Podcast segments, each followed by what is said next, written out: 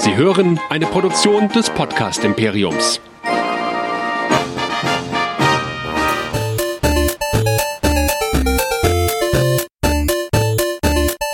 Ich bin Luke Skywalker und ihr hört Nerdizismus, der nerdige Podcast. Viel Spaß!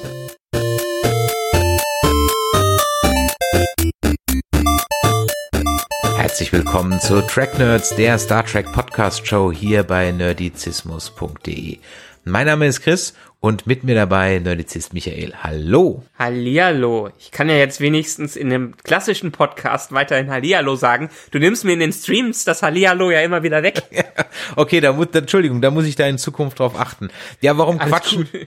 Warum quatschen wir jetzt hier heute von einem Stream? Weil das hier ein Intro ist, das wir jetzt nach einem Stream einsprechen, den wir gerade aufgenommen haben und wir sind noch beide ganz beseelt, ob dieser tollen Stunde, die wir gerade verbracht haben. Ja, denn wir haben uns einen ganz besonderen Gast eingeladen, nachdem ich ihn irgendwie äh, unbewusst beim Filmmuseum in Düsseldorf verpasst habe und dann auf der Seite des Deutschen Luft- und Raumfahrtzentrums einen Artikel gesehen habe, haben wir uns Professor Dr. Metin Tolan von der TU in Dortmund eingeladen, der experimentelle Physik an dem Fach äh, lehrt und der hat mit- uns nämlich über die Physik von Star Trek und diversen anderen Filmen, meistens James Bond geredet. Ja, herausgekommen ist, wie wir finden, ein launiges Interview, äh, ein Stündchen, wo wir Nerds mal ganz nerdige, dumme und nerdige Nerdfragen stellen, ja, und ganz ehrlich in vielen Dingen durchaus einen wahren Vertreter des Nerdizismus gefunden haben. Und wir waren nicht mehr die größten Nerds. Absolut nicht, ganz genau. Wir waren endlich mal nicht die größten Nerds im Raum und das will wirklich was heißen. Und von daher, in diesem Sinne, hört euch doch mal die folgende Stunde an. Viel Spaß dabei und seid euch sicher, da geht's bestimmt noch mal weiter. Donnerstagabend, kurz nach 20 Uhr, herzlich willkommen. Da sind wir wieder, live bei der German Comic Con auf dem Twitch-Kanal. Und äh, wie ihr sehen könnt, sind wir heute zu dritt. Wir, das sind Michael. Ich grüße dich. Hallihallo. Hallihallo.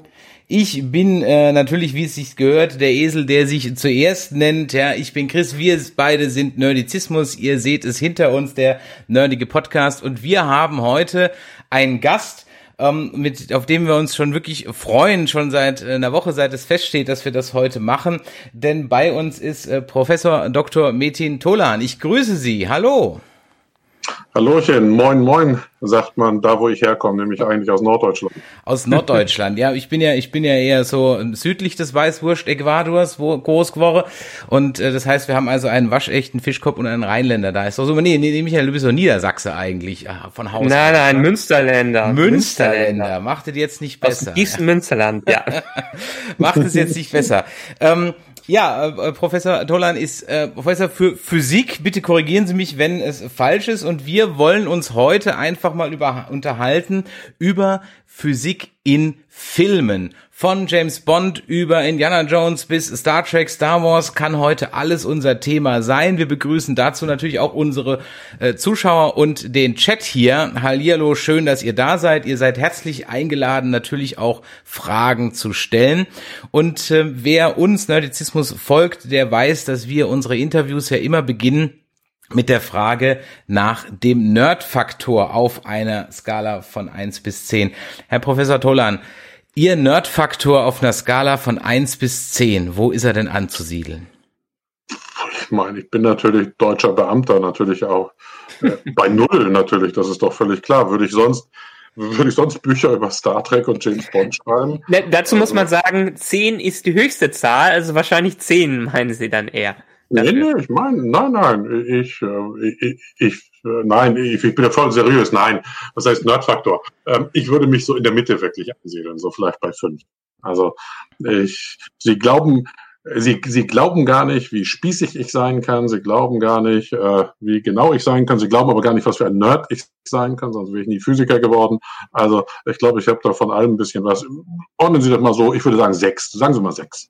Also wenn man so ihre Vorträge, äh, sich die auf YouTube nochmal anhört und ansieht, dann wäre man eher der Meinung, dass das definitiv eine 10 sein muss. Weil als ich mir zuletzt ihren Vortrag zur Physik von Star Trek angesehen habe, da sind sie mit Fakten dahergekommen, äh, die habe ich mir noch nicht mal angeschaut. Was zum Beispiel das für die Originalserie, vielleicht wusste Chris das, äh, dass die sich einen Studenten von der Uni genommen haben, dem 50 Dollar bezahlt haben, der als wissenschaftlicher Berater für die gesamte äh, Serie dann fungiert hat, für nur 50 Dollar. Und den Warp-Antrieb erfunden hat. Und äh, zumindest den Warp-Antrieb vorgeschlagen hat. Also ja. so ist es, er hat das vorgeschlagen. Der wusste damals noch gar nicht, dass man das tatsächlich physikalisch dann auch berechnen kann. Also das war dem gar nicht so klar.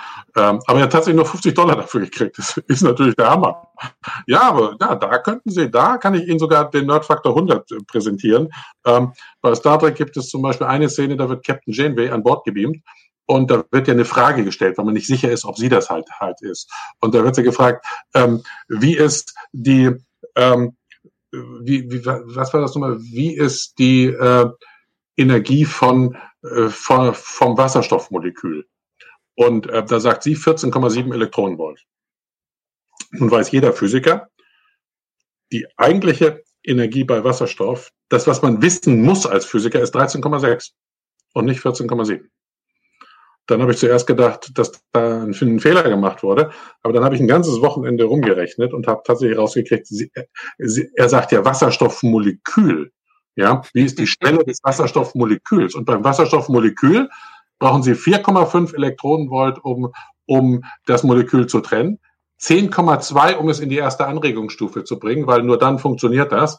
10,2 und 4,5 waren 14,7. Und wie immer, Star Trek hatte recht. Sie können sich gar nicht vorstellen, wie zufrieden ich nach dieser Berechnung war. Besonders zeige schön war. Zeige ich übrigens in jeder Vorlesung über Quantentheorie an der TU Dortmund, rechne ich A klein vor. Besonders schön fand ich, ähm, als sie dran und äh, da kann Chris sich dann äh, eine Scheibe von abschneiden, weil er schaut sich gern alles auf Deutsch an, aber sie haben in ihrem Vortrag das perfekte Beispiel dafür gemacht, sich doch Star Trek am besten auf Englisch anzusehen, nämlich mit der Zahl, die Spock bei den Tribbles äh, sagt, wie der Verf welche äh, Nummern die mittlerweile erreicht haben sollten, dass die Zahl, die auf Deutsch genommen wurde, ja völlig oder dann mehr daneben ist als die englische, weil es nicht richtig übersetzt wurde. Na, sie ist nur ein kleines bisschen daneben. So bin ich ja drauf gekommen. Ich habe bei der Zahl, die auf Deutsch genannt wurde, da habe ich auch hab ich irgendwie gedacht, kann diese Zahl irgendwie Sinn machen? Habe die in den Taschenrechner eingetippt und bin wirklich aus Versehen auf die Quadratwurzeltaste gekommen. Mein alter Taschenrechner hat noch so eine Taste und habe dann gesehen, ja, dass das 1330,96 sonst was ist. Und was ich wiederum wusste, ist, dass 1331 ist 11 hoch 3. Das heißt, die Zahl, die Spock nennt, ist ungefähr 11 hoch 6, aber nicht genau. Und im englischen Original ist es 11 hoch 6. Und da sagt er das auch genau richtig, dass jeder Tribble äh, zehn Junge bekommt und dass es dann sechs Vermehrungszyklen gibt. Und dann müsste es 11 hoch 6 geben. Das heißt, im englischen Original ist die Berechnung völlig okay. Ja. Und auf Deutsch hat man sich das noch nicht vorstellen können, dass die Zahlen einfach Sinn machen. Und dann hat man das ein bisschen salopp einfach, einfach äh, übersetzt. Da haben Sie recht, genau. Das ist natürlich dann so die Triumphe, wenn man sich das anguckt. Das sind natürlich die, die absoluten Triumphe. Da bin ich ja eher der Freund von Fake it until you make it. Ja, mir reicht an der Stelle einfach nur ein Zitat aus Ghostbusters, wenn ich äh, äh Leute dahingehend einfach mit Halbwissen gepflegtem beeindrucken will, dann sage ich einfach ganz ähm, äh, trocken zurück ist das Atomgewicht von Gobalt 58, äh, 85, äh, 58,9. Ja, das reicht dann in der Regel schon. Ja, ähm, ich habe es nie überprüft, ob das stimmt. Ich glaube einfach äh, Ivan Reitman und Harold Ramis beziehungsweise Egan Spengler an der Stelle, ja, ähm, dass sie, dass man sich damals auch die Mühe gemacht hat, das rauszusuchen. Ihr kann ja mal der Chat vielleicht mal kurz jemand mal googeln, ob das ähm, Atomgewicht von Kobalt oder Sie wissen es sogar. Ja? Ich kann sagen, das bestimmt Kobalt 60 ist nämlich ein radioaktives Element, was Sie in medizinischer Bestrahlung verwenden. Außerdem Kobalt 60 habe ich gebraucht, um bei James Bond bei Goldfinger zu erklären, wie das Atomgerät funktioniert. Das, da, da brauchen Sie Kobalt 60 für. Und deswegen weiß ich, dass Kobalt 59 oder 58,9, das ist das stabile Isotop. Ja, das Atomgerät klein, ja. aber besonders schmutzig. Ähm, aber äh, genau, aber besonders schmutzig. Ja, ganz genau. Schmutzig. Und das ist, das muss eine Bombe sein, eine schmutzige Bombe sein, die mit Kobalt 60 funktioniert. Ja. alles, durch, alles durchgerechnet, alles durchgerechnet. Kann man denn dann genau erklären, wie das einen, einen Film noch in Ruhe gucken? ich, meine, ich kann sagen Ihnen sogar, das ist sogar das Gegenteil der Fall. Dann können Sie einen Film mit noch viel größerem Genuss gucken, weil Sie haben erstens den Genuss des Films so, wie er ist, wie Sie ihn auch haben, und dann haben Sie noch diese kleinen Gags dabei, die nur Sie verstehen. Ja. Deswegen wundert es mich auch bei The Big Bang Theory, kennen Sie sicherlich auch. Ja, äh, ich meine, was da noch für richtige Physikwitze drin sind, ja, kann der Nichtphysiker ja gar nicht verstehen. Aber das, das stimmt alles, was die da sagen. Ja, okay. und, und es ist und es ist sogar noch witzig. Also ich, ich will jetzt keinem zu nahe treten, aber der Normalbürger versteht von den richtig guten Witzen, die da drin sind, maximal die Hälfte. Darf ich da mal fragen, ja? ob an dieser Stelle dann da auch äh, Lacher aus der Dose eingespielt werden? Oder laufen die so unterm Radar und da kommt kein Lacher auf den Physikgag, der also wirklich noch nee, so eine höhere Metaebene hat? Nee, die laufen tatsächlich auch, äh, auch, auch sozusagen ähm, äh, auf höherer Ebene sozusagen, nicht unbedingt mit dem Lacher auf der Dose. Zum Beispiel, es geht los bei Big Bang Theory, gleich in der ersten Folge, da erklärt ähm, wirklich äh, Leonard, äh, und Sheldon, die erklären wirklich richtig das quantenmechanische Doppelspaltexperiment. Ja, und machen darüber Witze. Da werden zwar Lacher eingespielt, aber wenn Sie das von der physikalischen Seite her angucken, die Erklärung ist völlig richtig und trotzdem machen die das auf eine Art, wo auch ein Physiker sagen würde, wow, das, so habe ich das ja noch nie gesehen. In meiner Quantenmechanik-Vorlesung bringe ich natürlich jedes Mal diesen Ausschnitt. Ja? He äh, heißt das, ähm, dass Sie sich extra die TV-Serien und Filme für ihr Fach heraussuchen oder sagen sie, nee, ich schaue mir es an und dabei ist sowieso mein Genre und wenn dabei was rauskommt, dann benutze ich es einfach weiter? Letzteres. Also ich bin ähm, immer schon mein Leben lang ein riesengroßer Star Trek-Fan gewesen. Immer schon. Ich bin immer schon mein Leben lang ein riesengroßer James Bond-Fan gewesen. Ich, ich weiß nicht, ich meine, Sie sind natürlich alles eine sehr junge Generation. Sie wissen wahrscheinlich gar nicht, äh, dass es mal sowas gegeben hat wie Videokassetten. Doch, doch, ich Kennen weiß Sie das noch, auch wenn man es mir nicht ansieht. Ich habe die vier auch schon davor. Also von daher ist gut. Ich hab also ich habe meinen Kassetten, mein so, Videokassettenrekorder, so. der steht auch noch bei meinen Eltern äh, im, in meinem alten Kinderzimmer. Also ich bin Jahrgang 83, deshalb Videokassetten und VHS und so habe ich noch gerade mitbekommen. Bet Betamax und so eher nicht, weil die jetzt nicht groß war, aber Videokassetten schon. Aber meine ersten drei Videofilme, die ich gesehen habe, waren drei James Bond Filme. Und zwar auf einem Betamax Videorekorder bei meinem besten Kumpel. Ja. Man, man, man hatte immer diesen besten Kumpel, der, der irgendwie alles hatte. Ich hatte genau. auch so einen besten Kumpel, ich will gar nicht wissen, woher. Also ich sag mal, wahrscheinlich hatte der meine Version als Vater, weil der hatte dann halt auch, was ich jetzt an DVDs und Blu-Rays rumstehen hat, hatte der halt als raubkopierte Kassetten. Der hatte in, in, in meinen Kinderaugen hatte der eine unermessliche Sammlung an Filmen. Und das Schlimme an der Sache war, dass, ähm, weil natürlich diese Kassetten ewig viel Platz weggenommen haben, weil die alle auf Longplay aufgenommen. Und der Videorekorder, den wir zu Hause hatten, der konnte kein Longplay. Also konnte ich mir da halt überhaupt nichts ausleihen, ja. Und ich musste immer zum Robin gehen, ja, um da Filme zu gucken. Und teilweise ist man dann auch wirklich einfach nur hingegangen, so, ja, könnten wir mal wieder Superman gucken. Haben wir doch erst letzte Woche geguckt, ja, aber, ja. Also das äh, kenne ich, kenne ich durchaus. Und äh, ja, die, die, wir hatten letztens in einem anderen Talks nach unseren Lieblingsfranchises und Star Trek und James Bond sind bei mir da auch ganz, ganz äh, vorne dabei, wenn auch vielleicht nicht ganz so aus diesem physikalischen Aspekt. Darf ich äh, Sie dann zu den Wissenschaftlern zählen, die auch von sich sagen würden, Star Trek hat mich inspiriert und ohne Star Trek wäre ich nicht da, wo ich heute wäre? Das ist vielleicht ein bisschen zu zu viel, aber Star Trek hat mich sicherlich mit dazu beigetragen, äh, dass ich dann Wissenschaftler geworden bin oder dass ich mich zum, oder ich würde es mal so ausdrücken, dass ich mich zunächst mal für Physik interessiere. Denn als Star Trek im deutschen Fernsehen lief, ähm, war das so, das lief samstags um 18 Uhr. Ja, und das, das war ein Riesenproblem. Samstags 18 Uhr ZDF. Denn samstags 18 Uhr ARD lief Sportschau und na natürlich hat Vater zu Hause durchgesetzt, wir gucken Fußball.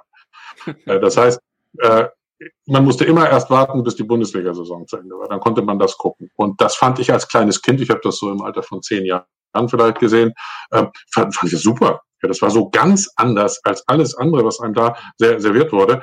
Ähm, das fand ich ganz, ganz toll und Weltraum und dass ein das dann für das Weltall auch interessiert hat, äh, das ist sicher so. Es wäre vielleicht ein bisschen zu viel, dass ich sagen würde, ohne Star Trek wäre ich jetzt kein Physiker, aber dass mich das in die Richtung mit reingetrieben hat, das kann ich definitiv sagen. Das würde ich niemals wollen. Hm. Ähm, wenn man dann oder andersrum, wenn man so, wie Sie dann schon sehr lange Filme guckt und das dann auch sehr lange mit einem gewissen Auge und Augenzwinkern auch natürlich schaut, hat sich's verbessert oder verschlechtert die Qualität der zumindest versuchten realitätsnahen Physik? Ja, ich denke mal, also ich, ich beantworte Ihnen das mal für James Bond. Mhm. Für James Bond hat es sich deutlich verschlechtert, mhm. denn ähm, die James Bond-Filme von heute mit Daniel Craig, die ich sehr gerne gucke, das ist keine Frage, sind ja extrem äh, Action beladen. Also diese, da ist ja Action sozusagen mit diesen kurzen Filmschnitten ähm, und äh, da wird ja auch sehr viel zerstört.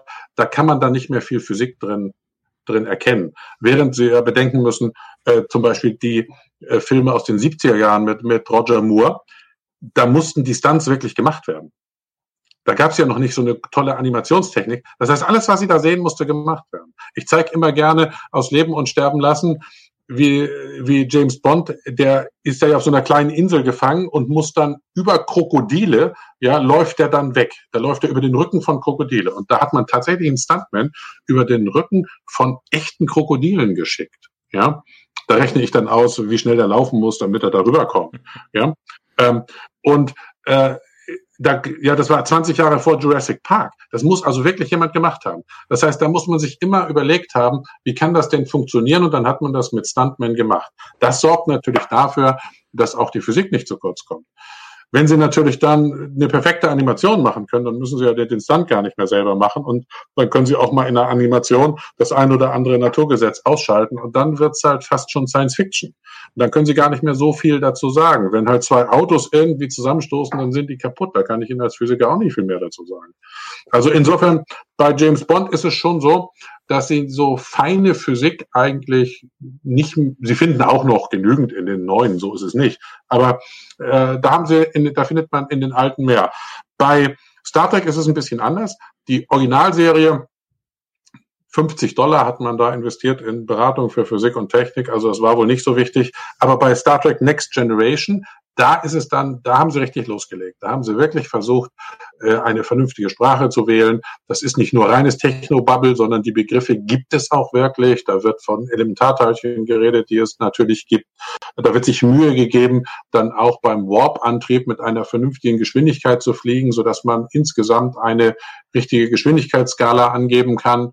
Ähm, da, da, äh, da wird, da ist man plötzlich in der Nähe von schwarzen Löchern. Die Darstellung wird, wird halbwegs sinnvoll gemacht. Also da gibt man sich plötzlich extrem viel Mühe. Das gilt auch noch für Voyager, das gilt auch noch für die Enterprise-Serie, für Deep Space Nine sowieso. Das ist eine ganz feine Serie, was, was diese Deta Details angeht. Und jetzt sehen Sie, wie es wieder zurückgeht. Jetzt die neuesten Serien, Discovery zum Beispiel, wieder, wieder extrem actionbeladen, ja, extrem actionbeladen. Da finde ich gar nicht mehr viel mhm. Physik. Ja, muss ich Ihnen ganz ehrlich sagen. Ja, also ähm, ich, ich habe ich habe eine eine Frage. Also ich bin wie gesagt ich bin im naturwissenschaftlichen eher nicht so. Ich mache beruflich Marketing. Ähm, ich finde Physik höchst spannend und und und Ton Knopf Knopfhoff-Show habe ich immer sehr sehr gerne geguckt. Ähm, ein paar Dinge habe ich aber trotzdem noch behalten, beziehungsweise ich habe hier mal einfach so ein paar Dinge aufgeschrieben. Äh, das will Dinge, die ich schon immer mal fragen wollte und heute ähm, äh, habe ich sie hier und da möchte ich sie mal fragen, wo ich mir einfach sage, wo ich mir als Physikleihe sage, nee Freunde, wie sagt man im Englischen, jetzt habt ihr äh, Jump the Shark, jetzt habt ihr so den Bogen überspannt meiner Suspension of Disbelief, also das, was ich gerade noch im Star Trek Universum abkaufen kann. Und äh, los ging's. Und Michael, du weißt, es war mir ein großes Anliegen und ein, war ein, ein zehnminütiger Rant wert war. Und jetzt bitte, vielleicht lag ich ja falsch und habe mich zehn Minuten umsonst aufgeregt, aber Sternschnuppen im Weltall haben bei mir sehr, sehr großes Kopfschütteln ausgelöst und auch ein oder anderen Kopfstirn, äh, äh, Handballenstirn-Effekt.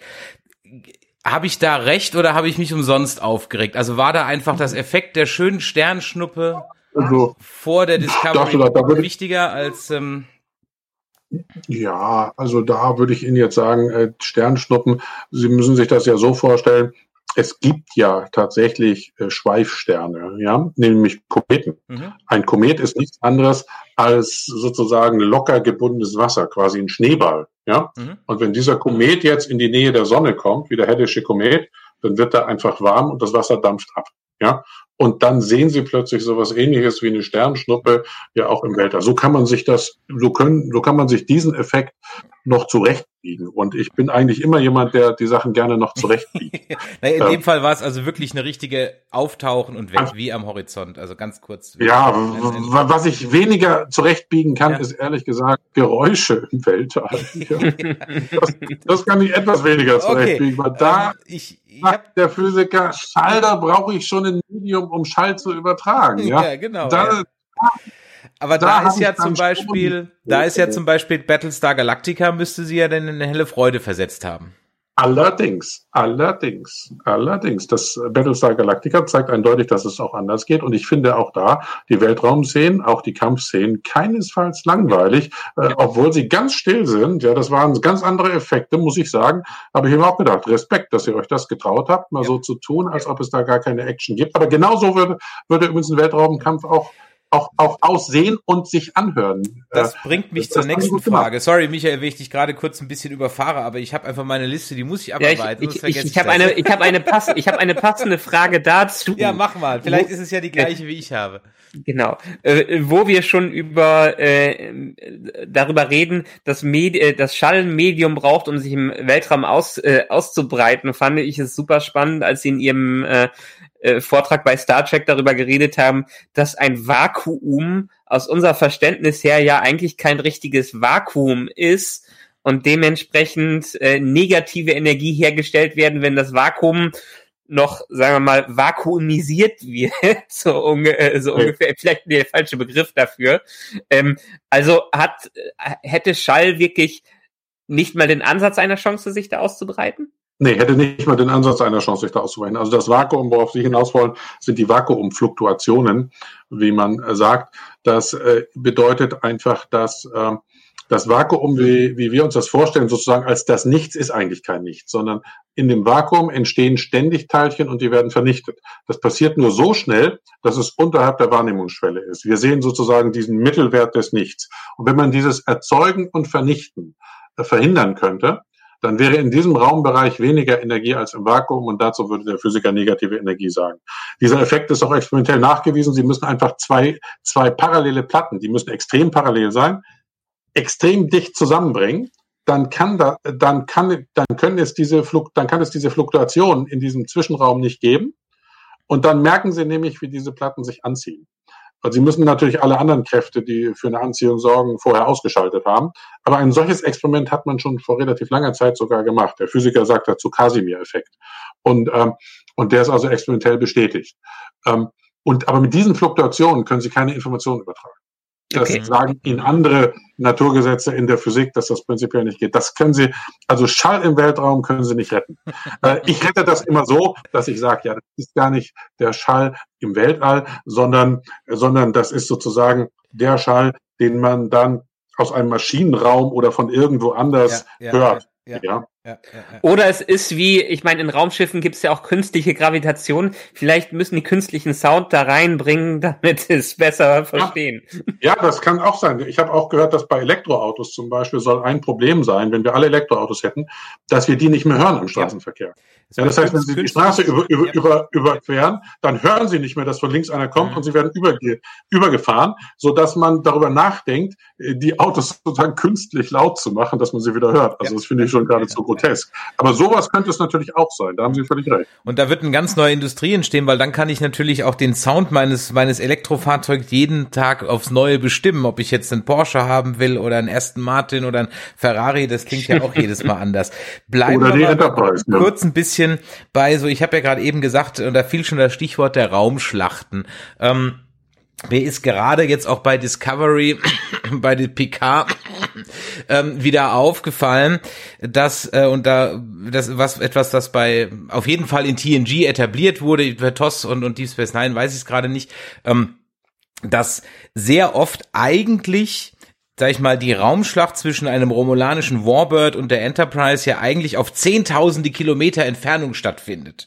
Zumindest wird es so, es wird dann filmisch anders inszeniert, okay, weil es wäre sehr langweilig, wenn es da so gewesen wäre. Ähm, aber was mich zum Beispiel irgendwie immer so stört auf so eine unbewusste Art ist, wenn sich zwei Flotten im Raum so gegenüberstehen, also äh, bei alle Schiffe frontal nach vorne ausgerichtet sind, ja. Was ja, ja. völlig unnötig ist und völliger Irrsinn ist eigentlich.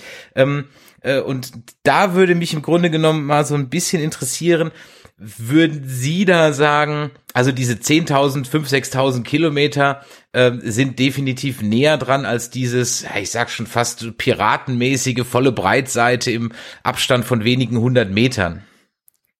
Ja, also ähm, die 10.000 Kilometer, ich denke mal im Weltall sind 10.000 Kilometer mit Waffen, die ja mit sich mit Lichtgeschwindigkeit weiter bewegen, sind 10.000 Kilometer jetzt gar nicht so viel. Also mhm. da würde ich mal sagen, das würde ich denen nicht so ankreiden. Aber nein, nein, sie haben bei einer Sache, meine ja im positiven Sinne, ne? weil es jetzt halt eben alles ja, ja, enger zusammen ja, ist. Ne? Genau. Aber was Sie glauben, was ich was Sie meinen ist, also was mich wundert, ist Folgendes: Wenn sich im Weltall zwei Raumschiffe begegnen, dann sind die immer sozusagen gleich ausgerichtet. Genau. Ja, der eine müsste doch, es gibt da ja kein oben und kein unten, der eine müsste so kommen, der andere müsste irgendwie so kommen und die müssten sich doch irgendwie da, da treffen, aber offensichtlich richten die sich aus. Ich kann mir das nur so vorstellen, dass die vorher Kontakt aufnehmen, ja, und damit die sich halt irgendwie geordnet dann äh, Auge in Auge gegenüberstehen, drehen die sich dann in die richtige Richtung. Das passiert irgendwie völlig automatisch wahrscheinlich. Mhm. Ja. Mhm. Ähm, ich habe mir so ein paar Geräte aufgeschrieben, die können wir später mal noch durchgehen und da würde ich einfach mal gerne wissen, für wie wahrscheinlich das äh, der, der Mann vom Fach dann mal ein bisschen hält. Ähm, grundsätzlich bei dem Sci-Fi und dem Science Fiction und dem Fiction und der Science, ähm, was wäre denn ein, ein, ein Film, wo Sie sagen, da ist definitiv mehr Science als Fiction drin, wo Sie sagen, das hätte ich nicht gedacht, dass sie das so hinkriegen oder dass sich mal einer traut, das so zu machen. Kann ja auch was Älteres sein. Ja, ja, ja, das ist so. Äh, ich meine, wir sind ja jetzt schon bei dem Genre. Vielleicht liegt das auch daran, weil ich das am besten kenne. Aber äh, für mich ist es nach wie vor überraschend, wie viel Science sich in Star Trek drin befindet. Okay. Also wie viele gute Sachen okay. da drin sind. Sie können ganz generell bei Star Trek Folgendes sagen. Alles, was die Ihnen da so zeigen, äh, was nicht, was nicht eine große Menge Energie erfordert, ja, ähm, haben wir entweder schon oder werden wir irgendwann mal haben. Also Beispiel. Ähm, bei Star Trek spielt Spock ja irgendwie Schach mit dem Computer. Und hält irgendwie fest, dass er gegen den Computer unentschieden spielen kann, aber das ist eigentlich unmöglich, weil die Schachcomputer so gut sind, dass sie nicht mehr schlagbar sind. Das ist zwar dreidimensionales Schach, das war 1966, als die Szene gedreht wurde, natürlich völlig absurd. Ja, heute hat auch ein Großmeister keine Chance mehr gegen einen Computer. In, auch bei, bei, bei Star Trek wird gezeigt, Captain Christopher Pike, der hat ja, ja irgendwie ein schweres Schicksal hinter sich, sitzt in einem Rollstuhl, der mit Gehirnströmen gesteuert wird. Finden Sie heute schon die ersten Modelle, die wirklich genauso funktionieren. Mhm, ja? Mhm, mhm. äh, hätte man 1967 gesagt, da war diese Folge Talos Vierter Buch, ähm, hätte man gedacht, ja, das ist da völlig utopisch. Ja, aber man, es war 1967 klar, dass es prinzipiell gehen könnte. Und das heißt, da wurden viele Sachen gemacht, die prinzipiell gehen können. Man hat die physikalischen Gesetze doch irgendwie versucht, da zumindest zu berücksichtigen. und daraus eine, eine Zukunft geschaffen. Und das ist sehr, sehr gut gelungen. Und das ist bei Star Trek Next Generation natürlich bis zur Perfektion durchdekliniert worden. Da kann man fast mhm. sagen, ja, da müssen Sie bedenken, das war 1987 und die laufen da mit Tablets rum. Ja, ja das ist ja, nicht ja, anders als Tablets. Ja, da ja, das, das, stimmt. Äh, das stimmt. Ja. Ein, ein schönes Beispiel, ähm, was Sie auch in Ihrem äh, Vortrag äh, gesagt haben, was es ja jetzt schon gibt. Chris, aus deinem Lieblingsfilm und den Film, den Sie da besprochen haben, Star Trek 4 mit den Wahlen, transparentes Aluminium. Ach so, Sie haben, ach den, ach das haben Sie als, ach das gibt es als Mitschnitt, den Vortrag, den ich in, ja, Düsseldorf gehalten habe. Genau, das war in Düsseldorf. Lustigerweise war ich an dem Tag sogar in dem Filmmuseum da. Äh, nur wegen meiner Tochter konnte ich nur ein paar Vorträge mitbekommen und habe dann den von Ihnen leider nicht mitbekommen. Und jetzt war ich ganz glücklich, dass ich diesen Mitschnitt dann plötzlich auf äh, YouTube finden konnte. Ach so, okay, ach dann haben die da, ja, das wusste ich gar nicht, aber äh, ja, das war ja nur ein Vortrag über Star Trek 4, mein Lieblingsfilm natürlich. Also äh, ich, da, ich habe auch viele Vorträge über ganz andere Sachen bei Star Trek. Und, äh, und ja, das transparente Aluminium ist natürlich der Wahnsinn. Das ist der absolute Wahnsinn, ist das. Ähm, äh, das, das haben wir heute schon längst. Ja, man wundert sich, dass im 23. Jahrhundert immer noch transparentes Aluminium verwendet wird. ähm, denn man kann sich, nein, auch da wieder die Berechnungen, die da gezeigt werden, ja, sind wieder völlig sinnvoll. Da muss sich irgendeiner wieder Gedanken gemacht haben. Auch die Wanddicke, die dort für, äh, für entsprechendes Plexiglas ausgerechnet wird, diese sechs Zoll, stimmen genau mit den Anforderungen überein, die genannt werden. Hervorragend wieder mal. Nichts anderes bin ich bei Star Trek gewohnt. Und umgekehrt hat man überlegt, dieses transparente Aluminium, welche Eigenschaften muss es denn haben? Ja. Und äh, was man nur nicht gedacht hat, ist, dass man schon im Jahre 2002 sogar so weit war, dieses transparente Aluminium herzustellen. Allerdings nicht in der Massenfertigung, das ist zu teuer, aber wo setzen Sie wohl Sachen ein, die sehr teuer sind? Im Militär, in, in, nee, in militärischen Anwendungen haben Sie das schon. Okay, okay. Ja. Ähm, Sie haben vorhin schon ein bisschen gesagt, der limitierende Faktor ist immer äh, unter anderem oder vielleicht immer der Energieaufwand oder bei vielen ja. Dingen.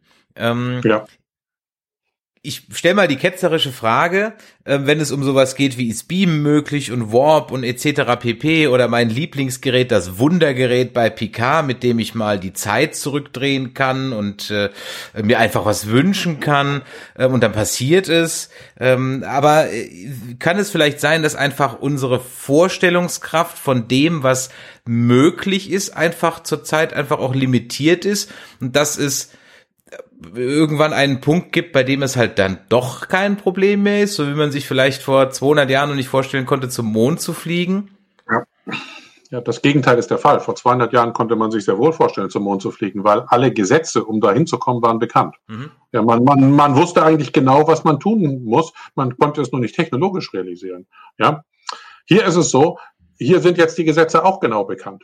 Ja, E gleich mc Quadrat, die wohl berühmteste Formel in der Physik, die ist ein Naturgesetz, was wir experimentell mit absoluter Genauigkeit wissen und überprüft haben.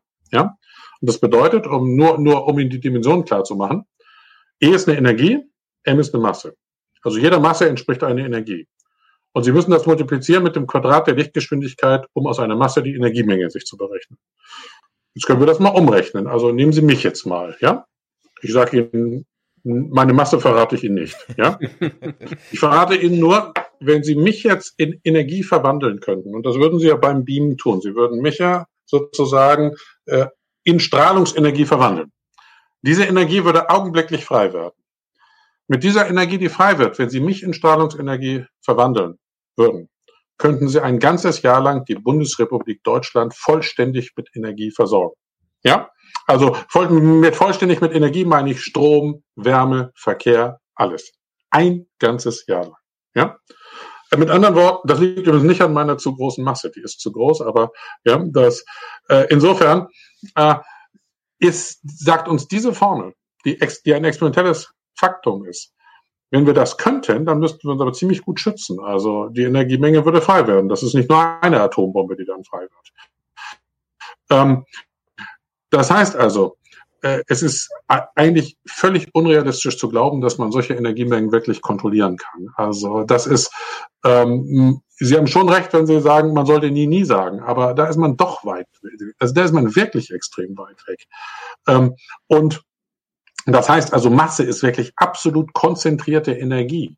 Also wir könnten alle unsere Energieprobleme ja lösen. Wenn wir hier so einen Stift zum Beispiel mal blitzschnell in Energie verwandeln können, zack, da könnten wir erstmal einen ganzen Monat ganz Deutschland mit so einem Stift versorgen, so ungefähr. Also das sind die Dimensionen, um die es geht. Das heißt auch, ein Phaser, mit dem Sie einfach mal auf einen Stein zielen und der Stein ist dann weg, ja, das wäre eigentlich eine so gigantische Atomexplosion, die es geben müsste, ähm, ist schon, ist schon schwierig. So, und jetzt kommen, gehen wir noch einen Schritt weiter. Warp-Antrieb.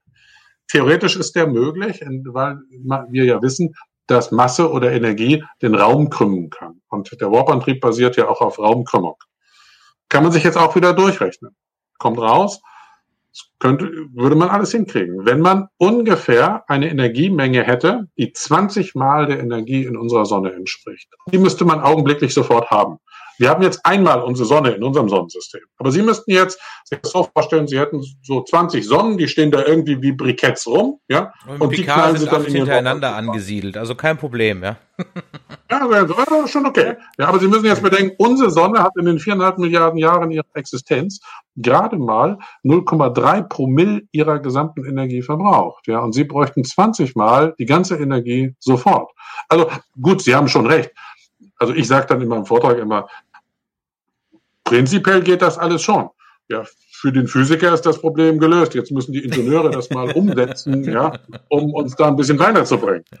Also, ähm, aber, obwohl die, obwohl die Physiker hier ja auch schon äh, äh, äh, auch wieder weitergekommen sind. Ich habe letztens einen ganz interessanten Artikel darüber gelesen, wo äh, aktuell ein paar Physiker darüber ge befragt worden sind, äh, wie denn Beamen theoretisch möglich wäre. Und die Antwort war eine ähnliche. Wir brauchen unglaublich viel Energie. Es wird unglaublich ener viel Energie frei. Vor allen Dingen ist es ja mit der Quantenverschränkung, das eine zerstört man und die Information wird zum nächsten rübergesendet.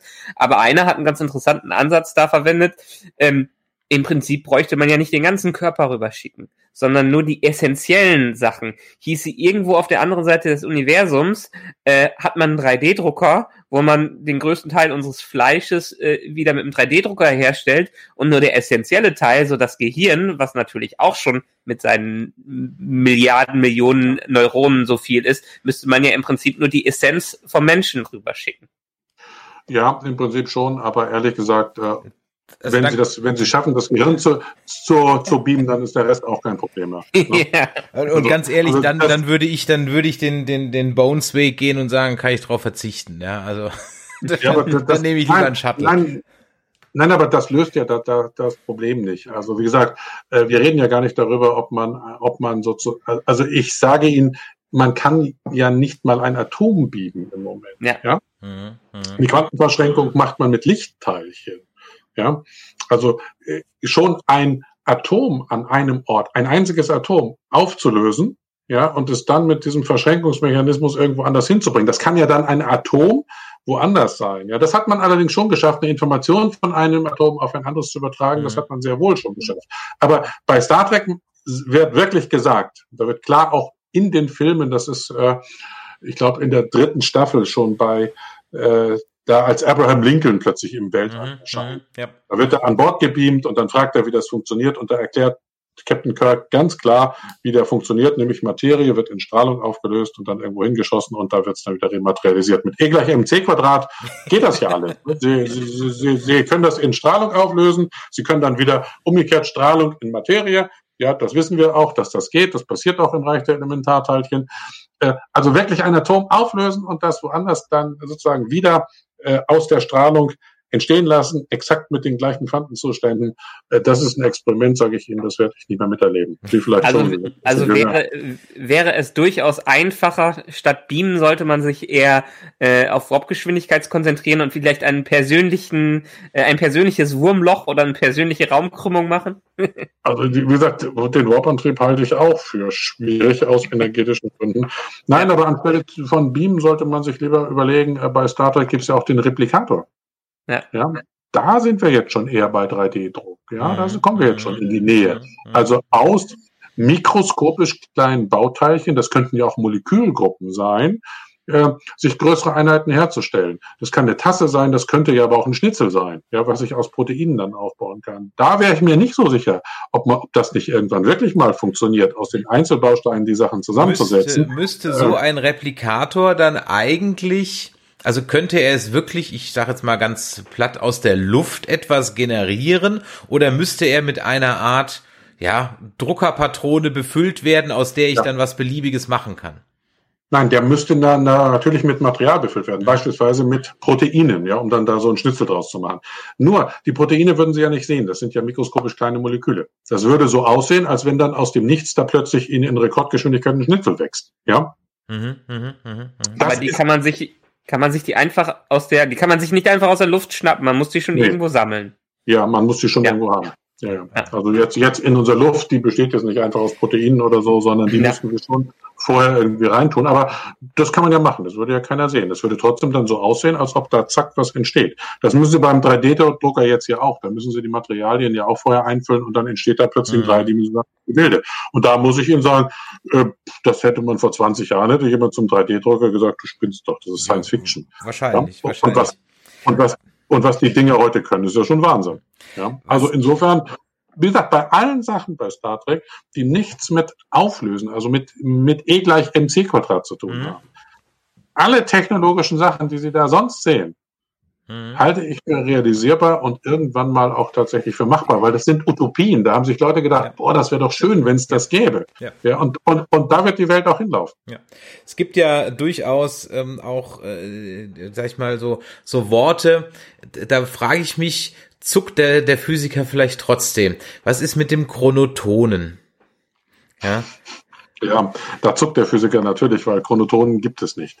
Äh, oder zumindest gibt es den Begriff nicht in der Physik. Aber der Begriff ist natürlich schön gewählt, weil Chronotonen, damit, das sind natürlich Teilchen, die irgendeine Zeitverschiebung verursachen, ja. Äh, der Begriff ist, also wenn es Teilchen tatsächlich gäbe, die was mit der Zeit zu tun hm, haben, dann würden Physiker sie Chronotonen nennen. Aber, aber, da kann ich Ihnen trotzdem gleich wieder etwas sagen, was bei Star Trek verwendet wird, was sehr wohl was mit Zeit zu tun hat. Bei Star Trek wird häufig bei Zeitphänomenen werden auch Tachyonen verwendet. Mhm. Und Tachyonen sind tatsächlich Teilchen, äh, die, die es zwar in der Natur nicht zu geben scheint, aber Physiker haben sich solche Teilchen ausgedacht, nämlich als Teilchen, die mit Überlichtgeschwindigkeit sich bewegen. Ja? Und dann hat man sich mal überlegt, angenommen, es gäbe Teilchen, die mit Überlichtgeschwindigkeit sich bewegen, wie würden die sich denn nach der Relativitätstheorie verhalten? Ja? Und da kommt dann raus, eigentlich würden die sich relativ normal verhalten. Sie hätten nur eine Eigenschaft, die sie von allen anderen Teilchen unterscheiden würde. Sie würden sich rückwärts in der Zeit bewegen. Mhm. Also sind Tachyonen natürlich hervorragend geeignet für irgendwelche Zeitphänomene. Ja, und das hat Star Trek offenbar gewusst, denn ganz häufig in Verbindung mit Zeitphänomenen tauchen Tachyonen auf. In der, in der letzten Folge von Voyager tauchen wird mit einem Tachyon-Impuls irgend so ein Zeitloch aufgemacht. In der letzten Folge von Next Generation wird mit einem umgekehrten Tachyon-Impuls, was immer das sein mag, ja, wird dieses Paradoxon ausgelöst. Ja, also die Tachyonen werden da schon genommen. Und da sage ich Ihnen, da schnalzt der Physiker wirklich mit der Zunge.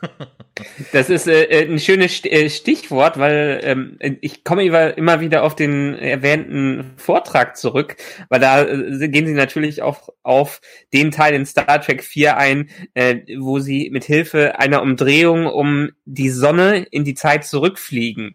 Ähm, Sie haben gesagt, also rein theoretisch sind solche Zeitreisen möglich, wenn man eine ähm, ellipsenförmig, ein ellipsenförmiges, riesiges Objekt dafür nehmen. Zylinder. Äh, Zylinder. Zylinderförmiges, riesiges Ob äh, Objekt. Ähm, da hatte ich mich gefragt, weil die machen ja schon, die haben ein, eine gewisse Form, fliegen die um äh, die Sonne rum. Reicht es nicht fast schon in dieser Form zu fliegen oder muss das Objekt wirklich so sein? Nee, das Objekt muss so, muss so sein. Das hat Frank Tippler 1974 ausgerechnet. Das basiert auf einer wirklichen wissenschaftlichen Publikation, ähm, dass nur in einem solchen zylinderförmigen Objekt äh, in der Nähe, sozusagen, wie man sagt, sogenannte geschlossene Zeitschleifen existieren.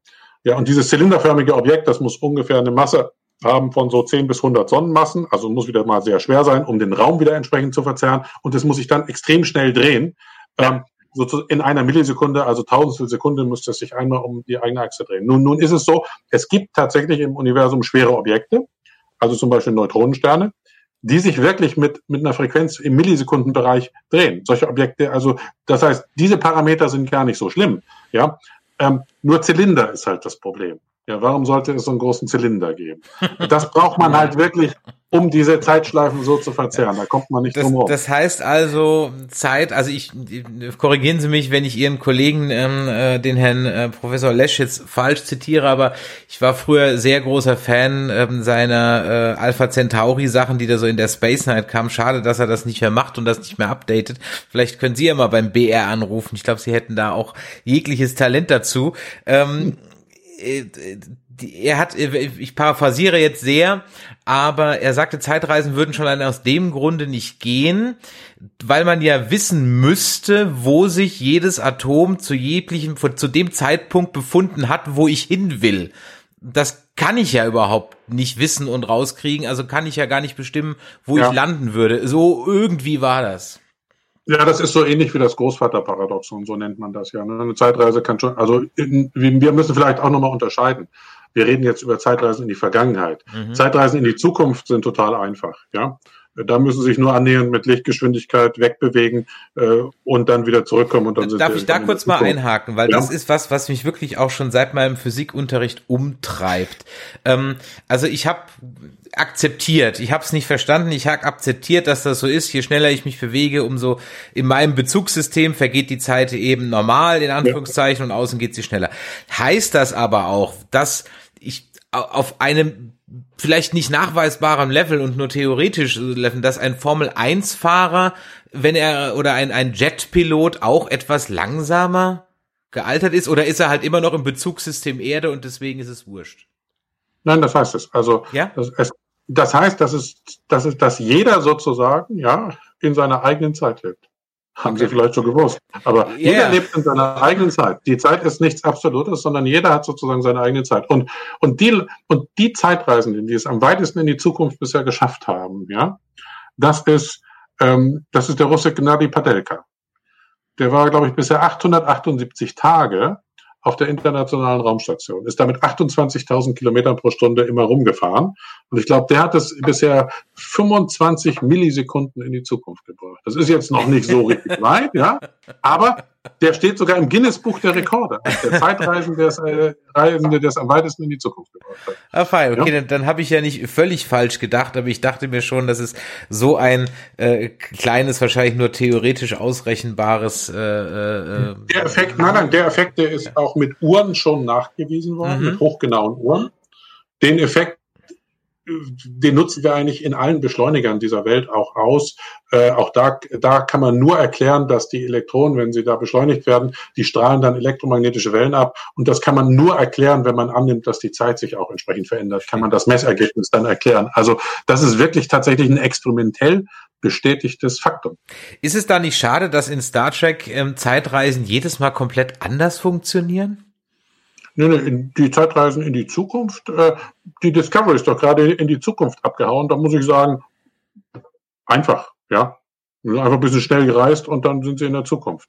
Ähm, nee, nee, die, die spannenderen sind schon die in, die in die Vergangenheit. Das muss man ja wirklich sagen. Mhm. Und ähm, da wird immer argumentiert natürlich, äh, geht nicht, wegen des sogenannten Großvaterparadoxons. Wenn Sie in die Vergangenheit reisen könnten, dann könnten Sie Ihren eigenen Großvater umbringen. Der kann dann Ihre äh, Großmutter nicht treffen und es kann nicht zu Ihren Eltern kommen und so weiter und so fort und Sie können nicht in die Vergangenheit reisen. Zack. Ist mm, mm, Aber was ist denn mit der, ähm, es liegt dann so ein Film wie ähm, Zurück in die Zukunft, jetzt denke ich vor allen Dingen an Teil 2, komplett verkehrt, ja. der sagt dadurch, dass man, man reist zurück, eröffnet eine neue Zeitlinie, Genau. Äh, quasi, man schafft eine neue, äh, äh, neue Dimension, nee, eine parallele Welt. Genau. Das ist dann alles eher falsch, oder? Naja, also so wird sich da gerettet. Wenn es sowas okay. wie andere Zeitlinien gibt, ja, dann muss es schon so sein. Also das kann ich Ihnen jetzt nicht sagen, ob es andere Zeitlinien nee, gibt. Du hast, doch, du hast doch in Endgame gelernt, dass es nicht so funktioniert wie in Zurück in die Zukunft. Mensch, naja, die Avengers haben es dir doch beigebracht. Nur, wir können natürlich nur über Sachen reden, die experimentell bestätigt sind. Ne? Und es gibt ja. ja kein einziges Experiment, was sowas erfordert. Äh, aber was man trotzdem sagen kann, ist, ähm, dieses Großvaterparadoxon auch in der, auch mit nur einer Zeitlinie ist das eigentlich kein äh, nichts, was sozusagen als Gegenbeweis gelten kann, weil es kann ja sein, dass sie in die Vergangenheit reisen können, aber sie können schlichtweg ihren Großvater nicht umbringen. Das geht dann irgendwie nicht. Ja, also angenommen, ich entscheide jetzt in zehn Jahren, ja, dass ich denke, boah, ich kenne doch jetzt die ganzen Lottozahlen, ja, und ich gehe, ich, ich, ich reise zehn Jahre zurück und stecke meinem alter Ego sozusagen die Lottozahlen. Dann muss jetzt gleich die Tür hinter mir aufgehen, da kommt jetzt einer rein, ja, der ist nur zehn Jahre älter, hat noch graue Haare, kommt hier rein und sagt, hier komm, zeige ich dir die Lottozahlen, ja. So. Äh, das sind die Lottozahlen, tipp unbedingt. Was jetzt aber passieren muss, ist, ich tippe nicht. Weil ich denke, was ist denn das für ein Schwachkopf? und schon ist alles gut. Mhm. Das, das ja? ist wirklich, und, wirklich und, schon haben sie eine geschlossene Zeitschleife ja. konstruiert, die, wie der Physiker sagt, selbst konsistent ist. Ja. ja? Und äh, kein Widerspruch. Genau damit, genau damit hat äh, ja sensationell. Und ich habe noch noch ähm, äh, mich drüber gefreut, dass es mal anders gemacht wird, weil ähm, die aktuelle Dark äh, dritte Staffel auf Netflix, da kommt genau sowas vor. Also eigentlich müsste sich einer umbringen, bekommt es aber gesagt und kann dann nicht. Die Waffe hat eine Fehlzündung, sobald er sie weghält, funktioniert sie, ja, ähm, äh, er, er stolpert etc. Also genau der Fall, äh, den Sie gerade beschrieben haben, wird da zum ersten Mal in so einem Zeitreise, und da geht's ja nur um Zeitreisen, ähm, nach vorne, hinten, rechts und links, also wirklich beschrieben, dass Einger eigentlich tot sein muss, nee, eigentlich nicht sterben darf und er kann sich dann nicht mal selber umbringen, weil immer irgendwas dazwischen kommt, ja. Ähm, oh, Habe ich da was verpasst bei Dark? Also Dark kenne ich jetzt nicht. Ja, also, also Dark sagen, ist eine Netflix, eine deutsche Netflix-Serie. Ähm, ja. äh, Sie haben den Vorteil, wenn Sie jetzt einschalten, können Sie Staffel 1 bis 3 bingen, ähm, was sich sehr äh, empfiehlt, weil wir haben es jetzt konsumiert mit immer einem Jahr Pause und die Handlung ist extremst komplex verworren. Ähm, äh, geht, geht durch mehrere Zeitebenen mit parallelen Dimensionen. Ich, Sie müssten eigentlich Ihre helle Freude dran haben. Äh, und ähm, ich glaube, es hilft ungemein, wenn man jetzt einfach Staffel 1 bis 3 ist immer acht Folgen pro Staffel geht, also relativ zügig mal innerhalb von, sag ich mal, 14 Tagen wegguckt, dann kann man dem viel besser folgen, als wenn man immer ein Jahr Pause hat und sich dann überlegen muss, Moment, wer war das jetzt nochmal und warum? Ja, muss ich meine Frau mal überzeugen. Das, ja. das letzte, was wir gebinged haben, war How to Get Away with Murder und äh, das war Das, also ich weiß nicht, ob geben Sie dem Ganzen mal zwei, drei Folgen Zeit. Es braucht ein bisschen, um reinzukommen, aber dann kann ich es wirklich nur empfehlen und beim Bingen hat man definitiv einen Vorteil. Ein Stichwort fiel gerade eben noch und das würde ich so, bevor wir dann so ein bisschen auf die Zielgerade einbiegen, nochmal ansprechen, auch weil ja auch gerade noch das Stichwort so ein bisschen Avengers fiel und da ist es ja auch ein Thema. Dimensionen, Multidimensionen, gibt es uns drei nochmal und reden wir das gleiche gerade nur über Stricken? Ja, also erstmal äh, gibt es mehr als die drei Dimensionen, die wir haben. Die Frage kann ich Ihnen natürlich nicht, nicht beantworten, das ist klar. Das Einzige, was ich Ihnen sagen kann, ist, auch hier haben wir im Augenblick keinen experimentellen Hinweis darauf, dass es mehr Dimensionen gibt. Also Physik funktioniert ja so, Sie machen ein Experiment. Dann versuchen Sie das Experiment zu erklären mit den gängigen Theorien, die Sie haben. Da gibt es zwei Möglichkeiten, Sie können es erklären. Dann sagen Sie super. Ja. Viel spannender ist, Sie können es nicht erklären. Dann sagen Sie, ah, da ist noch irgendwas, was wir nicht wissen. Da muss es irgendwas Neues geben. Und im Augenblick ist es so, dass wir ähm, bei den Experimenten, bei denen es drauf, auf die Dimension ankommt, noch nicht so was gefunden haben. Es gibt aber natürlich in der Physik noch gigantische Mysterien, nämlich im Weltall. Ja, haben Sie vielleicht schon mal gehört, dunkle Materie. Ja. Also die Experimente, die man übers Weltall machen kann, wenn man sich die sogenannte Hintergrundstrahlung anguckt, sagen uns, dass nur fünf Prozent des gesamten Weltalls aus der Materie bestehen, aus der Sie und ich bestehen. Fünf Prozent. Und dann gibt es noch dunkle Materie, so 20 bis 25 Prozent, ja. Und dann gibt es noch etwas, ja, bei der dunklen Materie weiß man, okay, das muss auch Materie sein, die muss, weil sie durch Gravitation die ganzen Galaxien zusammenhält, etc., die muss es irgendwie geben, sonst gäbe es Galaxien und sowas nicht und die würden sich anders verhalten. Also da weiß man, die dunkle Materie, die muss es irgendwie geben. Ja, man weiß zwar noch, noch, noch, noch, noch nicht, was es ist, aber da ist man schon auf der Spur. Aber dann bleiben noch immer ungefähr 70 Prozent übrig von etwas, von dem man noch nicht mal die Ahnung hat, was es sein könnte. Dem hat man bisher nur einen fantastischen Namen gegeben. Dunkle Energie. Das hört sich immer wow. Das hört sich ja schon nach Science Fiction an. Aber was sich dahinter überhaupt nur bergen könnte, weiß keiner. Ob das was mit höheren Dimensionen zu tun hat, kann ich Ihnen nicht sagen. Äh, das weiß keiner, ähm, weil da, da weiß man noch nicht mal, hätte ich fast gesagt, so richtig die Fragestellung, die man sich überhaupt stellen soll oder auch wie man das genauer quantifizieren kann. Also in, insofern, man weiß noch total wenig, aber es gibt noch nicht so dieses Killer-Experiment, was, von dem man jetzt sagen kann, gut, wenn ich jetzt eine Dimension mehr annehme, dann kann ich das auf zehn Nachkommastellen genau erklären, das Experiment. Ist denn, insofern, ähm, in, insofern kann ich Ihnen da noch keine Antwort geben. Ist denn, Sie, Sie haben jetzt gerade von dunkler Materie gesprochen, ist das die, ähm, aber da, da damit ist nicht Antimaterie Nein. gemeint. Nein. Das ist diese 70 Prozent, die da noch vielleicht Nein. irgendwo rumschwirren. Ist auch keine Antimaterie. Anti Antimaterie okay. ist normale Materie. Aber okay. also Antimaterie ist ja, Sie nehmen ein Elektron und mhm. das gibt es auch als Positron in der Variante Elektron, wissen Sie, negativ geladen. Mhm. Das Positron ist genau das gleiche wie ein Elektron, nur positiv geladen. Ist ein weiteres Mysterium, warum es übrigens im Universum nur Materie zu geben scheint und eben keine Antimaterie. Wo ist die eigentlich geblieben? Denn wenn Materie entsteht, müsste eigentlich genauso viel Materie wie Antimaterie entstehen, weil es sollte eigentlich alles halbwegs symmetrisch sein. Dieses Mysterium ist auch noch da. Ja, äh, es gibt noch genügend Sachen, von denen man nicht so viel weiß. Da können, da können höhere Dimensionen reinspielen, aber da gibt es noch nicht sozusagen das volle Verständnis, was das mit höheren Dimensionen zu tun haben könnte.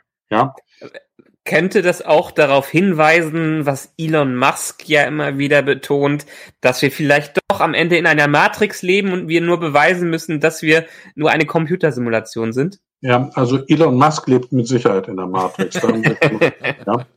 ja.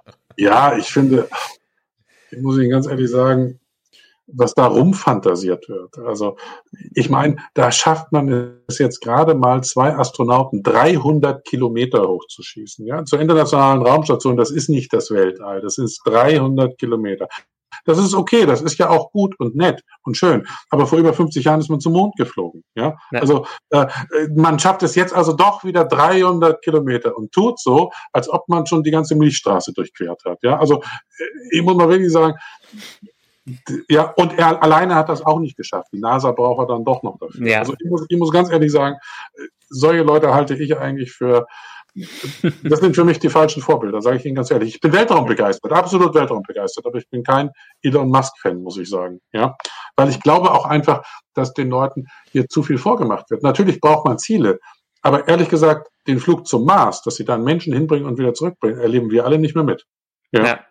Da muss ich Ihnen leider die Illusion nehmen. Es gibt sowas wie die Raketengleichung. Da steht ein ganz fieser Logarithmus drin und der sagt uns, wie groß wir unsere Raketen zu machen haben, um überhaupt ein bisschen wegzukommen. Also das ist, da können sie auch nichts gegen machen. Und ähm, viel spannender ist es, mit Sonden sozusagen äh, andere Planeten zu erkunden. Ja, ich, ich würde viel lieber mal eine Sonde zum Jupitermond Europa schicken, mich da durch den 30 Kilometer Eispanzer durchschmelzen, um zu gucken, ob in dem flüssigen Ozean, der sich darunter befunden, befinden muss, nicht vielleicht doch irgendwie sowas wie wenigstens Mikroben oder Leben vorhanden ist. Das ist eine Frage, das ist ein erreichbares Ziel. Äh, das kriegt man durch sehr viel klugen Sachverstand hin. Das schafft man in einer vernünftigen Zeit und man hat einen wissenschaftlichen Durchbruch möglicherweise erzielt. Menschen zum Mars zu bringen und wieder zurückzuholen, ist auch interessant, wäre auch super, ist ja auch klasse, können Sie auch eine amerikanische Fahne hinstellen. Ja, aber vom wissenschaftlichen Nutzen her ist das vielleicht ja. hm. im Vergleich zu so einer Europamission eigentlich marginal. Da ist es eher interessant, was, also, äh, wo ich mir das Video letztens angeschaut habe, da die NASA ja auch gerade Experimente für Mars-Missionen vorbereitet, wo die aber erstmal ähm, für Rück Rückholung von Proben äh, äh, genau. einplanen für die nächsten bis 2031 oder so hoffen sie ja dann Proben irgendwie mal zurückgeholt zu, äh, zu haben. Und äh, da muss ich mir auch mal wieder denken, ja, hm, wenn SpaceX uns erzählt, 2031 sind wir auf dem Mars, da passt irgendwas nicht. Genau. Nein, nein, aber das sind natürlich super Sachen. Also äh, tatsächlich äh, Marsgesteine hier zur Erde zu holen, äh, das wäre natürlich, das wäre natürlich die Bombe, weil dann könnten Sie nämlich die gesamte An Analytik, die wir hier so haben, drauf loslassen. Dann finden Sie auch relativ schnell raus, ob da irgendwelche Lebensspuren sind. Das, das ist aller Ehren wert. Nur den Menschen dahin bringen, das ist, da gibt's noch ganz andere äh, Probleme, die man lösen muss. Und, und ehrlich gesagt, unter sechs Monaten kommt man da auch nicht hin. Und das wäre schon der Fast Track sechs Monate. Und, und das ist wirkliche Raketenphysik, also die wir mit unseren Studenten im ersten Semester machen. Da kommen sie nicht schneller hin. Ende der Durchsage. Ja, da, das, ist, das sind Naturgesetze. Ja. Zum Abschluss habe ich noch zwei Sachen. Sie sind ja Professor für experimentelle Physik und äh, sind quasi an einem haben einen Lehrstuhl inne oder sind lehrender Professor.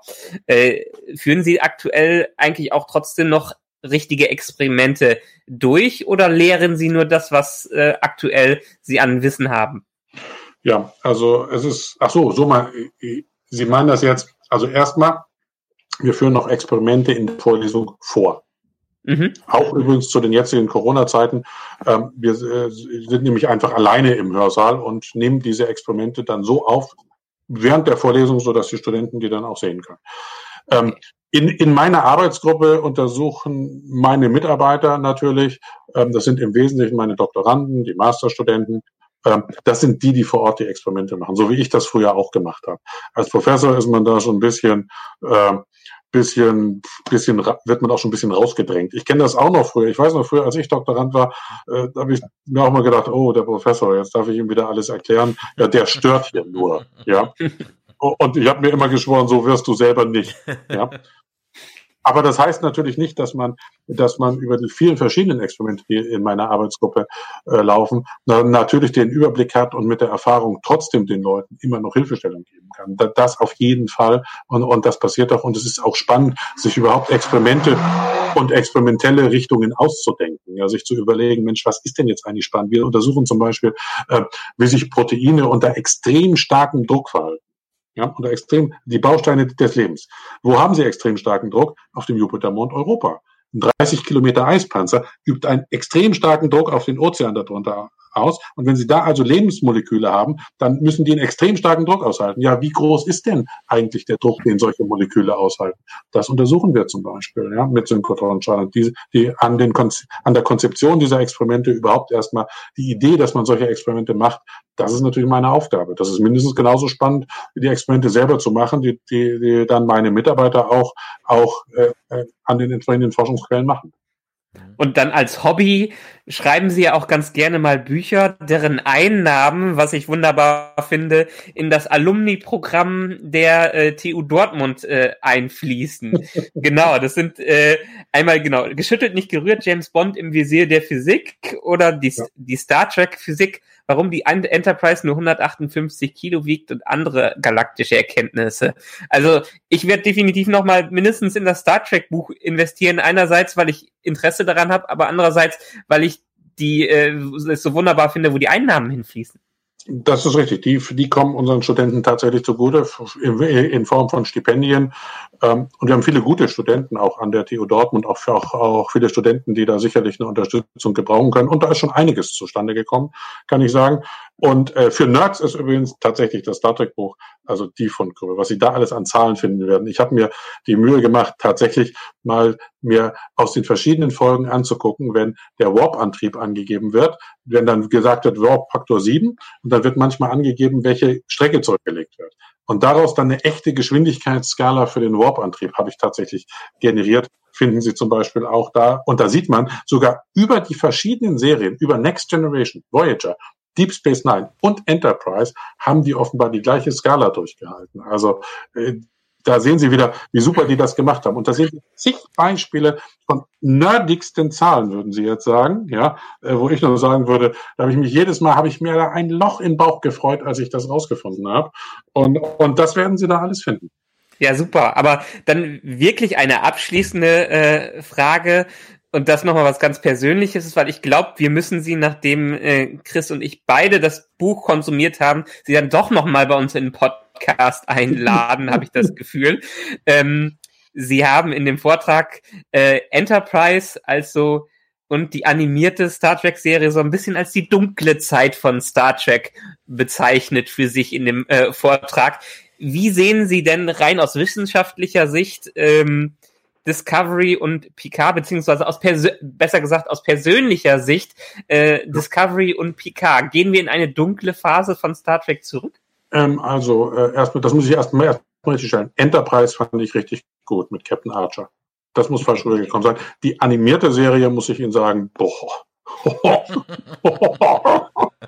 also da habe ich ja in dem Vortrag gesagt, ist schon wieder so dermaßen schlecht, dass sie anfängt gut zu werden. Ja, okay. also, also das ist schon, das ist schon Hammer. ähm, so Discovery und Picard. Also habe ich natürlich alles gesehen, klarerweise. Hat mich zum Netflix-Abonnenten gemacht übrigens, ja. Und äh, Picard, dann musste ich mir noch diesen Amazon Prime, hatte ich bis dahin auch nicht, aber habe ich jetzt natürlich auch. Ja. Alles, ne? ja. Äh, ja, ich muss Ihnen ganz ehrlich sagen, ja, hat man ja keine Chance. Das ist natürlich deren Ziel.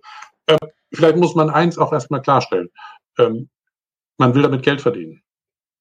Und man will nicht unbedingt einen Physik-Lehrfilm drehen. Und das ist erstmal das Erste. Das Zweite, was man auch klarstellen muss, ist, das, was James Bond zum Beispiel super geschafft hat. Äh, James die James Bond-Macher wissen, jemand wie ich geht sowieso in jeden James Bond-Film rein, egal was man ihm serviert. Das heißt, ein neuer Film muss immer die 18- bis 20-Jährigen abholen. Diese Generation muss begeistert werden. Und die hatten möglicherweise einen anderen Geschmack als ich. Das ist dann halt so. Ja. Und deswegen werden in letzter Konsequenz die Einschaltzahlen darüber entscheiden, äh, ob etwas gut ist oder nicht gut ist und weiterläuft. Und es scheint so zu sein, dass Netflix ja die Abonnentenzahlen, dass das alles stimmt. Also, dass die Leute das ja geguckt haben. Auch PK offensichtlich. Ja. Also, das muss man nüchtern sehen. Auch bei James Bond, die Daniel Craig-Filme sind super erfolgreich. Offensichtlich kommt das an, obwohl es nicht so sehr mein Stil ist. Ähm, das muss man erstmal sehen. Man will damit Geld verdienen und das ist auch okay.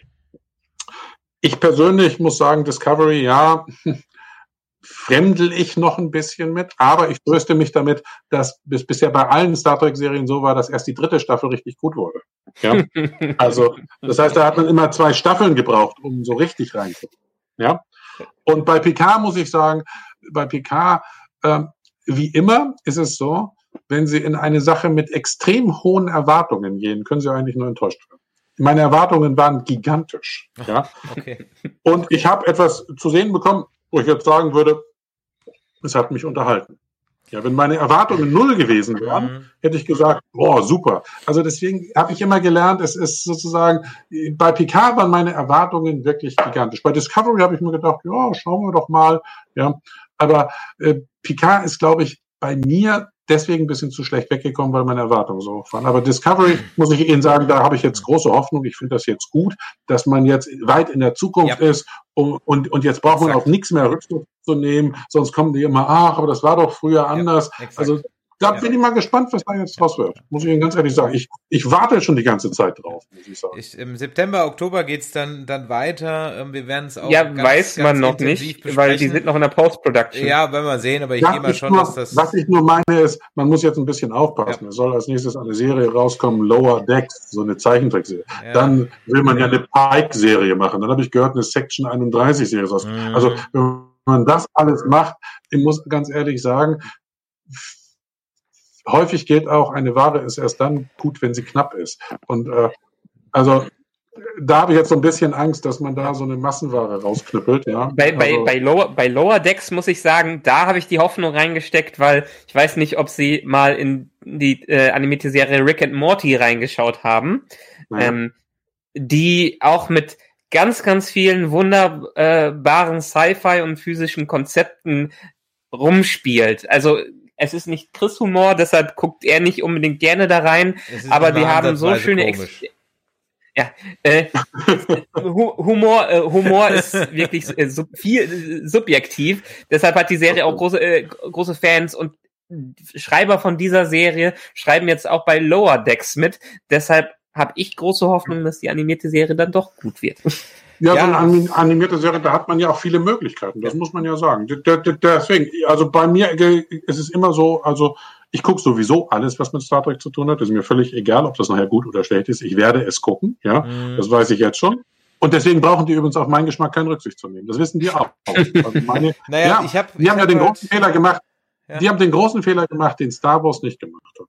Star Wars durch diese kleinen Lego-Sets und so, durch, durch dieses, äh, sind die ganzen Kinder mit Star Wars aufgewachsen. Und deswegen sind die alle in diese Filme reingepilgert. Star Trek hat so eine Lücke gehabt über einen ziemlich langen Zeitraum, so dass es wirklich eine Generation, ich merke das an den Studenten, wenn ich da mal so einen Ausschnitt aus Star Trek zeige, dann manche denken sich, oh, was zeigt mir dieser alte Mann da? Ja, Ja, die, die, äh, die, die sind da gar nicht, die sind da gar nicht mehr drin. Das heißt, ähm, äh, da muss, da arbeitet Star Trek gerade dran, glaube ich auch, sich wieder so eine Fanbase aufzubauen, die jetzt wieder von unten kommt. Ja. Und ich hoffe, dass die das schaffen. Ich sehe das, ich will gar nicht mehr. Wer, wer unsere Meinung der Nerdizisten zu Picard und äh, Discovery hören will, der möge in die Track Nerds reinhören.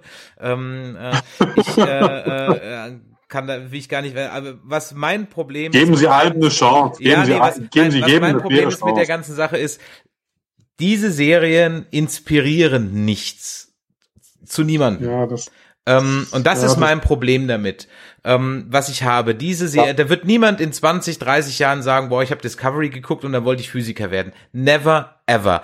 Ähm, und dadurch, dass sie auch, und ich hoffe jetzt wirklich, also bei Discovery hatte ich High Hopes, die wurden sehr enttäuscht, bei, bei Picard hatte ich gar keine mehr, sie wurden noch unterschritten.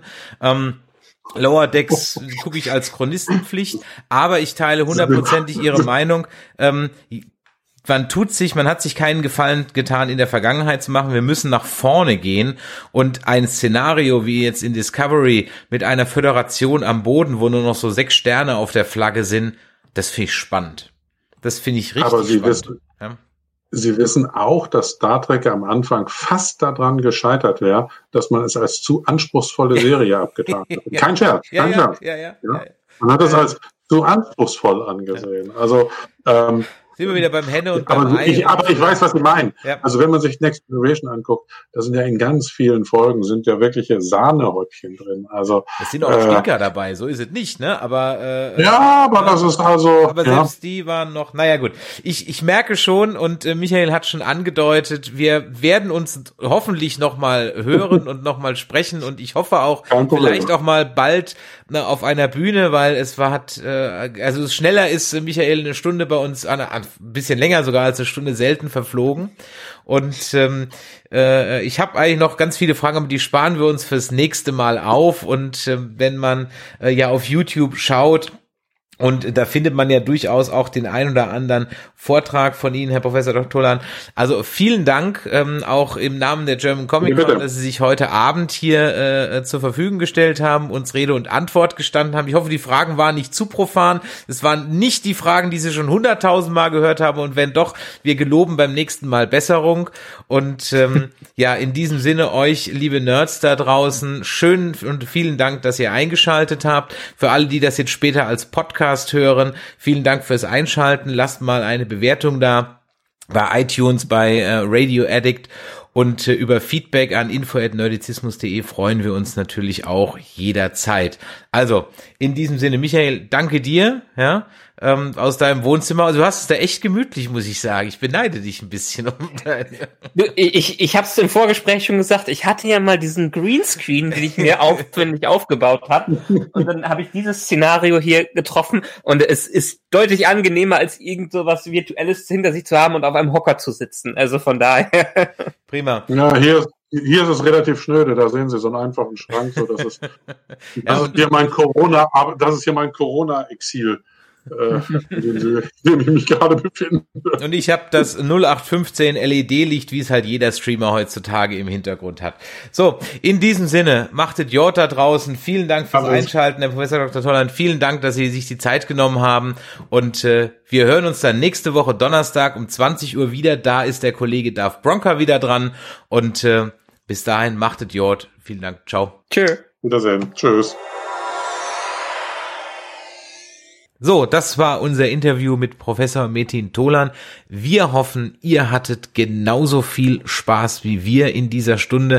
Wir hatten es eingangs schon gesagt, es wird ganz sicher nicht das letzte Mal gewesen sein, dass wir mit dem guten Professor gesprochen haben. Michael, du hast auch Auf Spaß jeden gehabt. Fall. Ne? Grinst ja jetzt noch, hast noch Ja, Spaß ja, ja, ich meine, letztendlich, ich bin auch irgendwie nur durch ein Drittel von meinen Fragen durchgekommen, die ich alle hier noch aufgeschrieben hat. Ich hatte noch so viel im Detail, vor allen Dingen zu deinem Lieblingsfilm, den er vorgetragen hat, Star Trek 4 mit den Wahlen, äh, die, wo du dir das anhören musst, wenn du es hier noch nicht angehört hast und den Film auch nochmal mit anderen Augen siehst. So, wenn euch das also hier gefallen hat, dann lasst doch mal ein Däumelein nach oben. Schreibt uns eine Bewertung bei iTunes oder Podcast Addict oder ihr könnt uns auch eine E-Mail schreiben an info@nerdizismus.de und uns dann vielleicht mal sagen, was wir demnächst den Professor mal fragen sollen. Das Ganze könnt ihr übrigens auch per WhatsApp tun und zwar an die 0152 596 47709 und Michael, ich freue mich aufs nächste Mal und äh, wird auch Zeit, dass wir mal wieder einen normalen Podcast aufnehmen. Ich habe ja gehört, wir gucken jetzt auch zu dritt die Filme und das heißt, wir hören uns demnächst wieder auch bei Zeig mir deins, ich zeig dir meins, Folge Auf 15. Prima. In diesem Sinne, macht Idiot, schönen Abend, schönen guten Tag, schöne gute Nacht bei was immer ihr tut und bis die. Ciao.